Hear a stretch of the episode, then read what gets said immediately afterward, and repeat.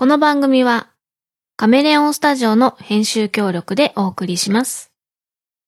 作曲編曲音声編集イマジナリーライブなどはカメレオンスタジオ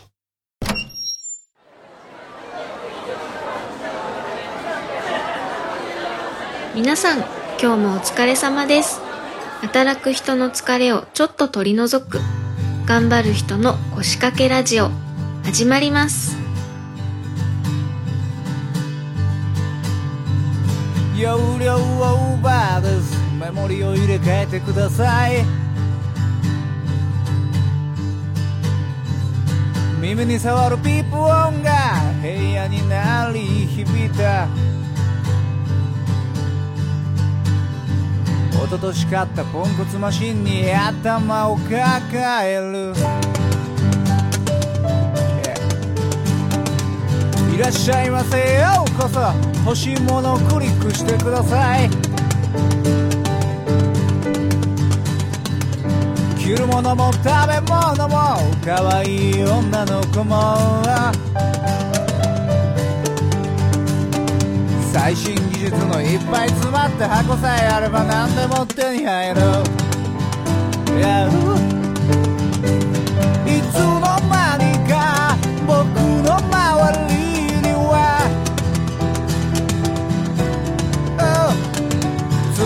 oh 冷たい電気信号が飛び交ってる。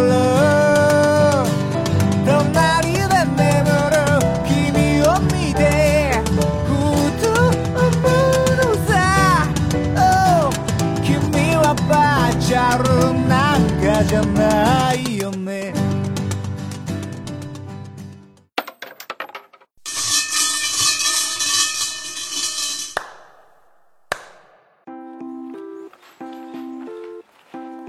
セージをご紹介します。子供大将さんです。お疲れ様です。私は保育士として仕事をしています。保育士への世間のイメージとして、子供と遊んでいればよい、楽そうな仕事というものがあります。ただ一方で、昨今の保育業界をめぐる様々な騒動がきっかけで、保育士がこれだけ不足になるほど大変な仕事というイメージもついてしまったように思います。実際の世間の仕事に対するイメージはいつだってメディアの扱い方一つなかなか変えることができません。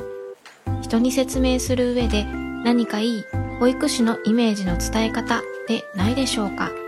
私自身は楽しく仕事をしているので歯がゆいですね。子供大将さんようこそお参りくださいました。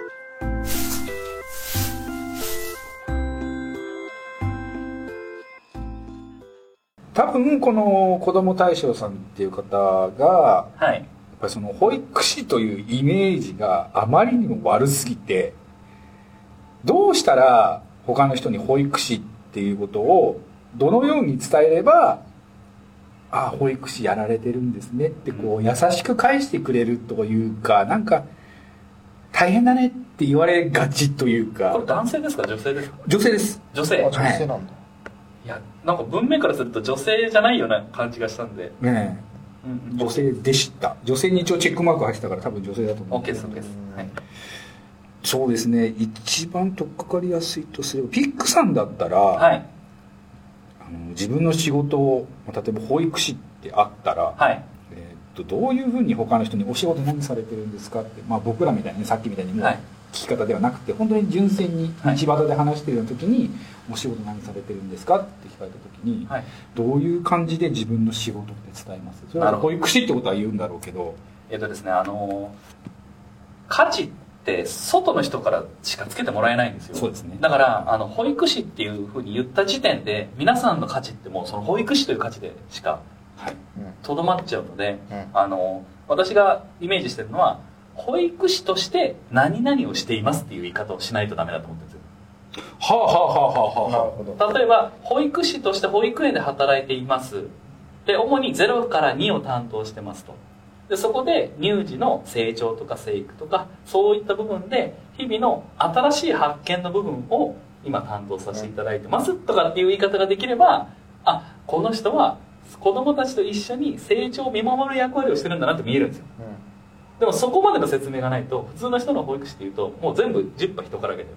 これ3歳から5歳見てる人とは全然違うわけなんですよ。うん全然違います5歳見てる人なんてそれこそ小学校に行ったらこうしてないと小学校でやっていけないっていうことに対して働きかけしてるわけです毎日。その準備の段階入ってるんでもう乳児を見てる人とは全く違うんですよ。全く違いますねそれは。だから保育士ってこ子ども対象さんのお便りを見ると多分本人自身も保育士というのを一つにまとめてるような感じがするので保育士の中をちゃんと中の人が分けてあげなきゃいけない。確かにね。それは中の人じゃないと分けれないそうことであとです。すよねた縦に切るパターンと横に切るパターンとあってはいはい。縦に切るっていうのは年齢です。うん。何歳担任ですかっていう。はいはいはいはい。で横に切るっていうのがあの管理っていう意味でうん。どのポジションで保育士と携わっていますかっていうはあ1年目とかだったらもう有無を言わさず今は経験させていただいてますでいいんですけど、うん。例えば主任保育士として、うん。えー0から2の主にあの先生のうん。あの育成の部分を担っていますとか園全体の施設長がいない時のうん。あの責任者として動いてますとかっていう言い方ができるはずなんですよ。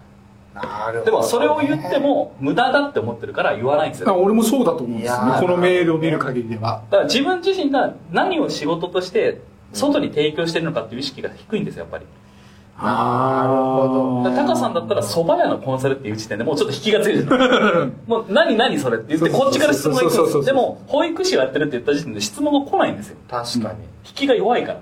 いやタカさんが今まであの合コンした保育士で仕事保育士の何歳の何やってますってそこまで言った人間っていないですよね。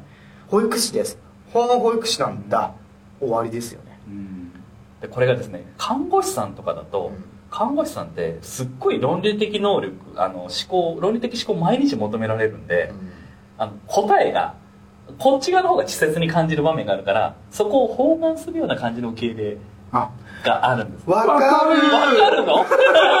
わかる看護師これ以上言ってもわからないでしょあなた。そうそうそう。ちょっとちょっと待っていいいい意味今の論理的思考があるっていう意味でのそうなんですけどあんたたちって子供ねって言われてる気がする時がある。でもそれがまた良かったでするんでなんかそうまあそれはそれとして。それはありますよね。えでもでもさっきピックさんが言ってた縦割り横割り割りっていうので紹介するっていうのはもうズバリドンピシャその通りだなと思うし。そうしないとあの自分がそのプロットした時にどこに向かってるのかが見えないんで、うんうんうんそれが不安を感じて逃げちゃうんですよ。例えば結婚に逃げたりとか。であとは違う園に行ったらもっといい保育ができるんじゃないかとかっていうふうに考えになるんですけどでも今できないことはよそに行ってもできないんでそこの部分ってすごく向き合わないといけないんです本当は。だからそういう意味でよくよく自分自身を見つめるという言い方をするのであれば自分をどう表現するかっていうところまで思考を巡らせなきゃいけないんですけどそれをできる保育士が、まあ、都合がいいんでね。保育士って言えばもう分かってもらえる。あ子供と接してるんだろうなとか、うんうん。分かってもらえるんですけどもう保育士一つ取ってみてもめちゃくちゃいろんな人いますんで。今日も運動会行ってきましたけどあのその場で全体を見ている保育士もいれば一つのことにあたあたしてる人もいる、まあ、でもでもそれをマネジメントしてる人もいて全体が成り立ってるでもそういう人たちを総じた保育士というわけですでも全然中身違いますよね。でもしかしたらこの子ども大将さんがあのーまあメディアが伝えてるイメージもそうかもしれないけどあの僕のこうし所感ね所感ですけど多分まだ若いと思う。うん。わかんない、まだまだ若いと思う。あまあ年齢あったんで若い若いですごく若いと思ってて、はい。で多分それ聞かれる人も若いと思うんだよね。うんその同い年ぐらいの人にえちょっとさ何やってんの高校とか聞かれれば、そこわかんないけど、え何やってんのって言って「え保育士やってます」って言ってそれだったら保育士で終わっちゃうのはわかる。その気持ちはすごくわかる。なんでかっていうとその聞いてる相手も保育士ってピンときてないから。それは、まあ、もしくは自分の今描いてるイメージでしかない。かもしれないでもそれはもうメディアが言ってる保育士って大変なんだよねなのかなのか自分が子供の時に向き合っていた保育園の先生なのかその2つしかない。そうですね。ああーすごい。うんその視点はまさにそうですね。でもう僕はは逆にもう保育士ですって言ったら「え何歳見てんの?」とか「うわこういうの大変だよね」とかうんそういうこのの親親目親じゃないとそうですそうです。返せないよね。目線で喋れるからいいんだけど。俺だってそういう返しできないもん絶対。子供がいないから。いやなんか俺俺こだもうねだからこそタカさんみたいな人には自分からそれを表現しなきゃいけないんだよね。そうそうそう。ねタカさんからその表現を。そう、だから俺みたいに、その、子供がいなくて、その保育士っていうものを一括りで自分のイメージで考えている人間が、何歳見ててとかっていう言われ方をしたら、え、何が違うのかなまず入ってくる。はいはい。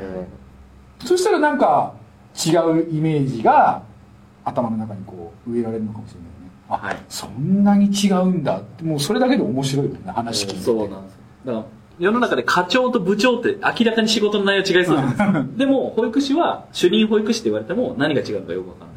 うんうんうんいっぱいあるんですよ。リーダー保育士と。なんかちょっと偉いのかなぐらいしかね浮かばないですよね。いやでもそう考えるとね俺と合コンしてめっちゃ面白いと思う 深掘もうわもう深掘れるからもう話のって全部愚痴とか聞けちゃうでしょでも合コンとしては成立しないぞ、お父さんだから。うんまあそこはね。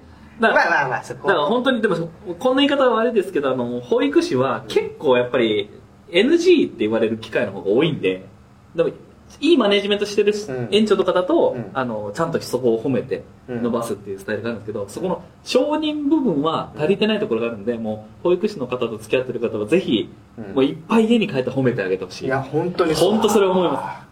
いや、ダメだ、母性を求めちゃダメだ。母性は全然、もう、それは全然ダメでさんに母性求めてる男なんて本当にもうねそういうお店行った方がいいよもううん俺もそう思った。自分もね、今、自分も。律しましたよいや、本当家帰ったら話聞いてあげてほしい。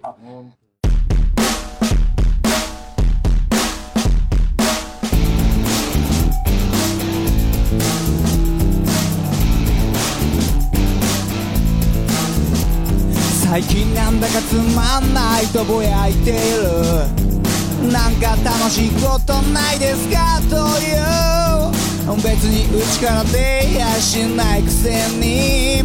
口だけで幸せを探そうとしやがる。Oh come on baby あの空見てみろよ、Yeah. 趣味とか好きなものはないのかと聞けば。よくわかんないんだよねとかほざきやがる。てめえがてめえで探す気のないものよ。どうして俺が一緒に探してやらにゃならんのだ？あ？あカモンベイビーだからあの空見ろってばよ。あう？なものを君を追い求めて生きてる。時々誰かが笑うがやめるつもりはこれっぽっちもない。呆れた顔をしているな。これが俺の生きる道だ。まあせいぜい見ていればいい。棺桶の中で笑うのは。俺だ。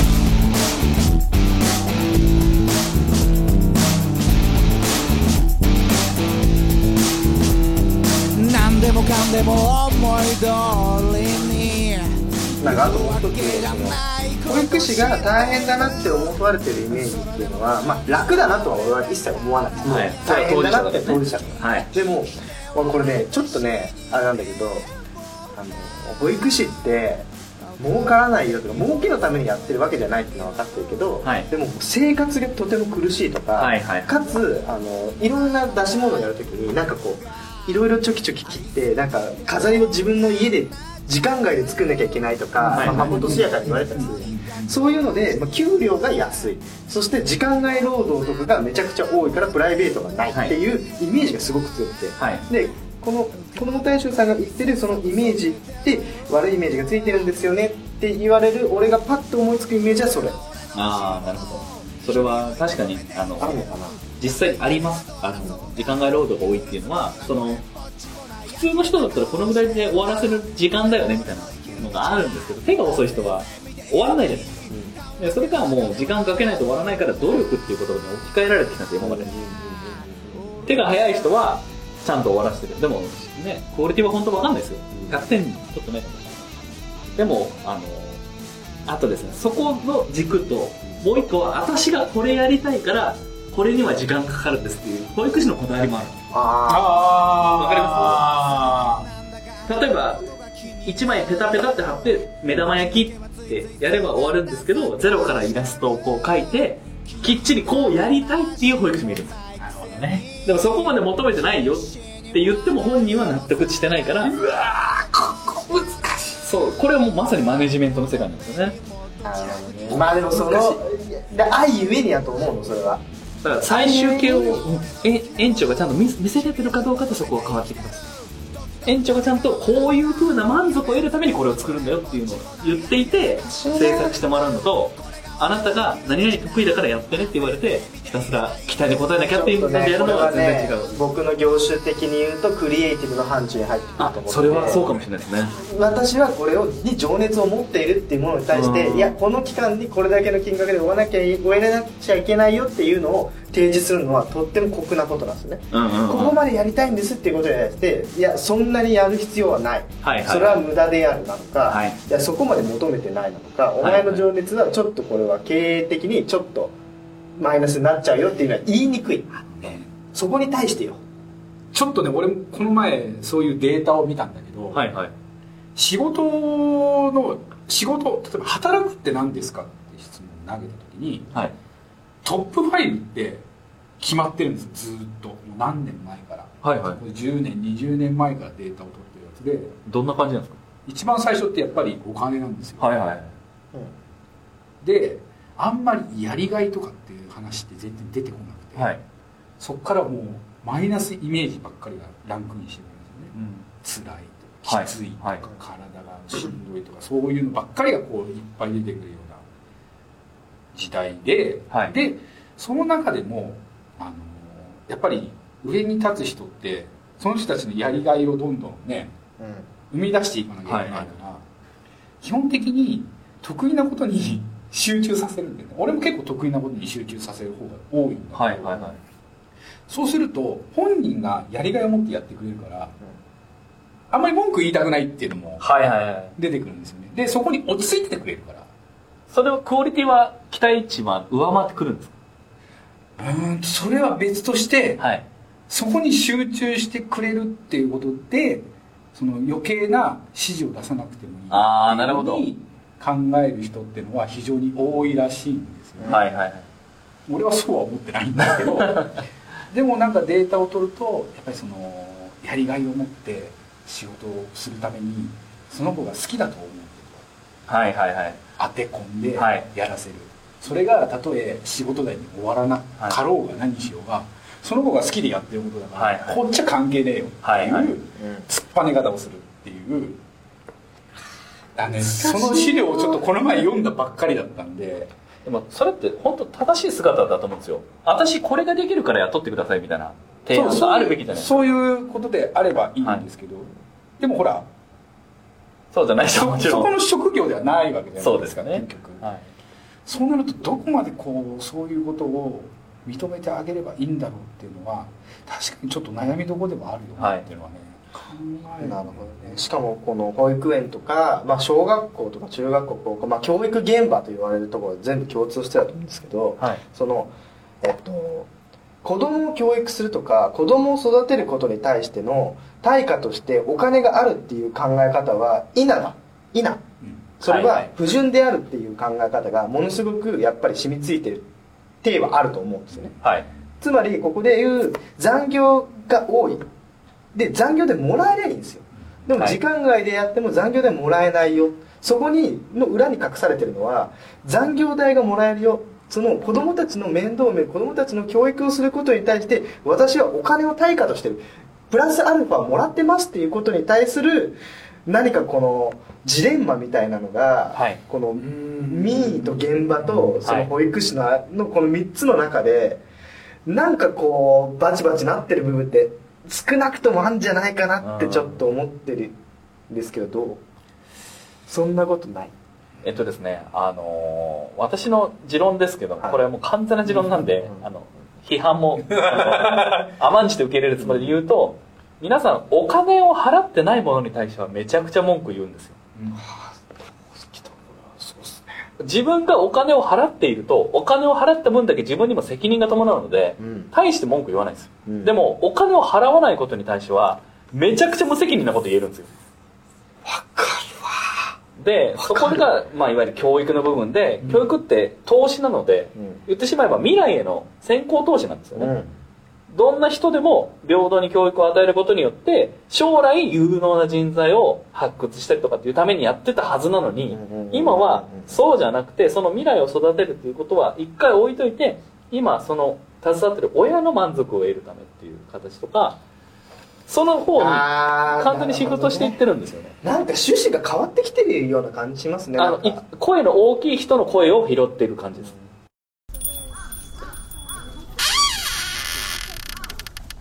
ようこそお参りくださいました。願掛けラジオ。これねなんかちょっと俺もね今の話聞いてちょっとはって思っちゃったわ。俺が働きたいから嫁が働きたいから面倒見てねじゃないんだなっていう感じはするな、なるほど。今ね今今ふとこう聞いてる方にもふとこう思い出してほしい。ベ ビーシッターじゃねえんだと。こああー。こには教育現場なんだよと。素晴らしい。そそれをうん分かっていただけるとすごい。ああハッとしちゃった今。だからお金を払っていれば多分もっと違う話し方になるはずなんですよ。月々10万円保育園に入れるのにかかってると言えばああそっか私10万円払ってるんだからこれぐらいの成長を期待できたはずなのに先生なんでこう成長できてないんですか？家庭でどういうことをやればいいんですか？とかそういう話になるはずなんですよ、でも私のところいつまでたっても挨拶が外に出てできないんですけどっていうおむつが取れないんですけどとかねなっちゃうんですよね。腹切ってちゃんと自分が責任持ってやるっていう覚悟がどっかしらでなんかうやっとむやっとしてる感じなんですよね、だから僕は今回10月から始まった保育園無償化3歳からか。はい。に対しては僕は反対で。ああ。僕は反対なんですよこれ。すごい助かってる、はい。助かりましたよ、はい。助かったししあの助かってるんですけどでもそれってさっき言ったようにはい。どこかにしわ寄せは絶対出るし、はい。しかもさっきおっしゃったように、はい。無料のものに対して無責任になる親が絶対出てくる。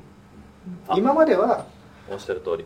安僕今までも安すぎると思ってて、ほうん安すぎると思っててで現場でのお金がないとか、まあ、メディアで言われてるものもあったからこれは一部同情に近い形ででまあだったら俺倍払ってもいいよ。それぐらい助かってるって思ってたけどなぜか無償化にした。うはい。でそこに対してそこになんか助かる人もいれば助からない人もいるわけじゃないですか、はい。それでとそれに対して待機児童が根本的に減るのとはまた別の話でそこに対してどうしていくんだよ。で今の話だと無償化になったことによってよりなんか要求がねじれてくる可能性もはらんでるから。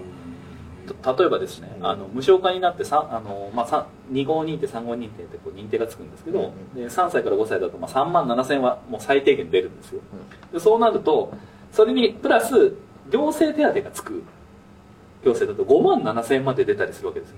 そうすると今まで保育料を実際に払ってた世帯っていうのもいるんですよ。認可じゃなくて認可外の認証とかで払ってた人は例えば月々5万6000円払ってた。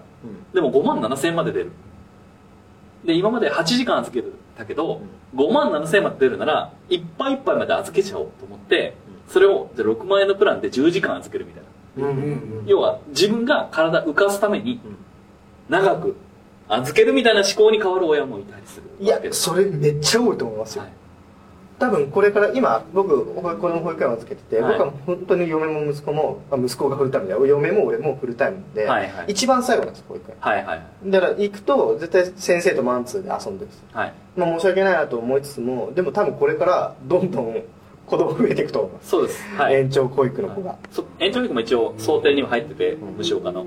まあ満額はちょっと難しいかもしれない。満額難しいけど、はい。こ今までに払ってたお金がゼロになるんだそうですだ延長しましょうね、はい。絶対シフトすると思うんですよね。これ結構統計も出てて家庭で長い時間過ごしたこの自立し成長とあとはやっぱり保育園で長い時間扱っていた時に、いい保育を受けてたら話は別ですよ。ですけどやっぱり親との触れ合う機会が少ないとちょっと成長に影響出たりするっていうのは統計でも出てたりするのでそこをじゃあどう捉えるのかっていうのは各家庭の判断ですね。の判断なんか結局いやうちも良くないなと思うのはまあ何度も言っちゃってるこの共働きだからっていうのを免罪符にして預けてる部分がやっぱあるんですよ。だってもうじ スタートがそれだからポイント制ってそういうことだと思っててそうなっちゃってることに対してなんか子供の面倒を親が見ないっていうのは後ろめたい気持ちもあるけどでもそこに保育士の方々がしっかりしてるから安心して預けれるっていう、はい。セーフティーネット感はすごくあって。だからうちの息子はもうすごい社会性が逆に長く預けてるから、すごくしっかり者になってたりほおむつ外れるのも早かったりとか、はいはい変な話うちに帰ったら YouTube ばっか見てたりするわけですよ。任天堂スイッチやって。る家に例えば4時に帰ってきたら4時から飯食うまでずっとやっちゃうわけですよ。まあ、はい。ここれは親の責任かもしれないけど、はい。でも保育園に預けてれば、はい。美味しいご飯も作って出してくれる。YouTube なんてないゲームない。はい。ブロックやったり折り紙やったり先生といろんな話をしてはい。楽しんで帰ってくるっていうのはなんかね無責任なんだけどでもすごく助かってるし子供のためにもなってるなここもっと評価されねえかなってすごく思う。だから無償化なんていらないし俺は倍でも払ってもいいと思っちゃう。んだよなごめんね。こんな熱くなって。そこにほら俺はどうしてもほら熱くなれないから。そうだよな。まあでも本当に何かを得ると何かを犠牲にまあ今こうやって収録してる分だけ飲み会行く時間は少なくなったりするわけです、うんまあ、それも同じで何かを犠牲にして何かを得てるわけですねそれをどうしたいかはやっぱり方針なんですね。だから親御さんがそれぞれ一人一人別の家庭があるんであればその家庭分だけ方針になってどうしたいのかっていうのを決めるで決めたことに責任を持つのはめちゃくちゃ重要でそれをどう考えるかっていう多分テーマを今我々が投げかけられてるんですよ。でもそこを直視しなければしないほどどんどん問題が先送りしてるっていう今状況ですね。そうなんですよね。無償化で金のことしか見てなかったら増税で金のことしか見てなかったらなんか多分全然ついていけなくなっちゃうなと思っちゃった今今日。まあでも確かに無償化したから保育料安くなった。実際に家家計が助かった。だから自民党に入れようとか、そうなりますね普通に。思考はでそれが多いから今の状況になってる別に戦闘非難をしてるわけでもなんなくて我々が求めてるから今そうなってるっていうのを覚悟してやらないと後でちゃんとしたツケを払うのは我々ですよねっていうことで子供大将さんの会話に入ってごめんね子供対象マジでごめんだけど、まあ、だからまあ、あの私はより相手にあなたの保育士像っていうのがイメージできるような言い方を伝えられる準備ができてますかっていう質問を最初にさせていただきたいですよね。それはメールでまとめていただきで 本当に保育って今話したようにこんなに深い話なんだから保育士なんですの自己紹介だけどもったいないですね。もうあのあアホな男は勝手にイメージしちゃうんで大体そこはいやまあ大体そうですよ。もう私も業界携わるまでは全くそうは思ってなかった。もったいない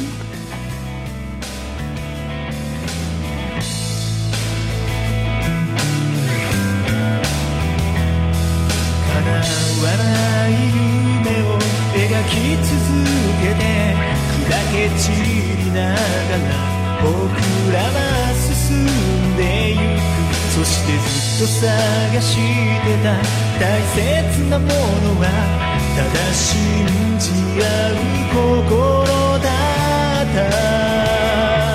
いつか僕らはここから消えていくけどこの想いだけはここにとどまって足元に散らば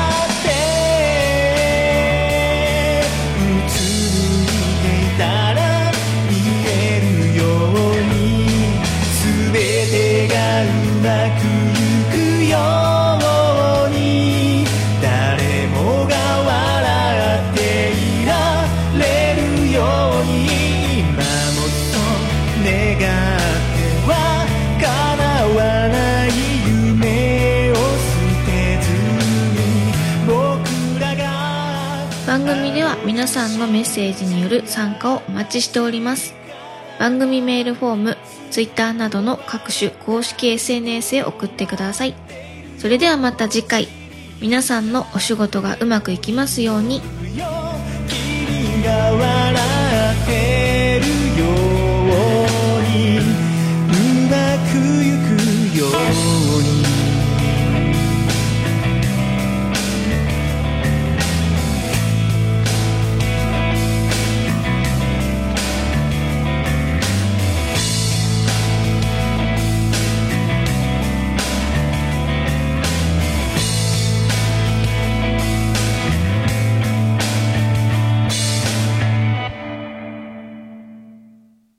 この番組はカメレオンスタジオの編集協力でお送りしました。